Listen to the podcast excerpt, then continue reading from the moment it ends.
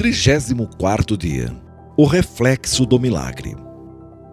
Por causa dos milagres que os apóstolos faziam, as pessoas punham os doentes nas ruas, em camas e esteiras. Faziam isso para que, quando Pedro passasse, pelo menos a sua sombra cobrisse alguns deles. Atos 5:15.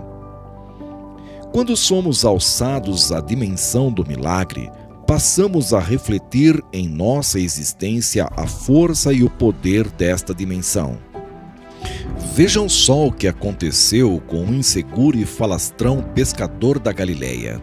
A dimensão do milagre se tornou tão palpável e real em sua vida que até a sua sombra refletia este mover. Não há limites para quem entra neste mover mas há um preço a se pagar e uma jornada a se completar.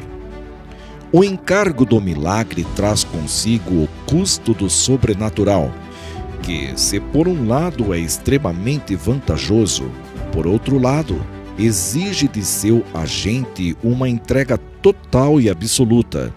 O milagre não faz concessões. Ou vivemos dentro dele ou estamos fora. Este custo do milagre pode ser identificado com o temor e tremor que o apóstolo Paulo fala, ou com as dores de parto, das quais o mesmo apóstolo fala, ou ainda como diz a pastora Lourdes Stefan, orar cansa. O encargo do milagre traz um gozo do céu, uma antecipação da eternidade para o tempo presente mas este peso de glória traz fardo de ter que transitar entre duas dimensões, a natural e a sobrenatural, e a ter uma compreensão maior de nossas próprias fraquezas.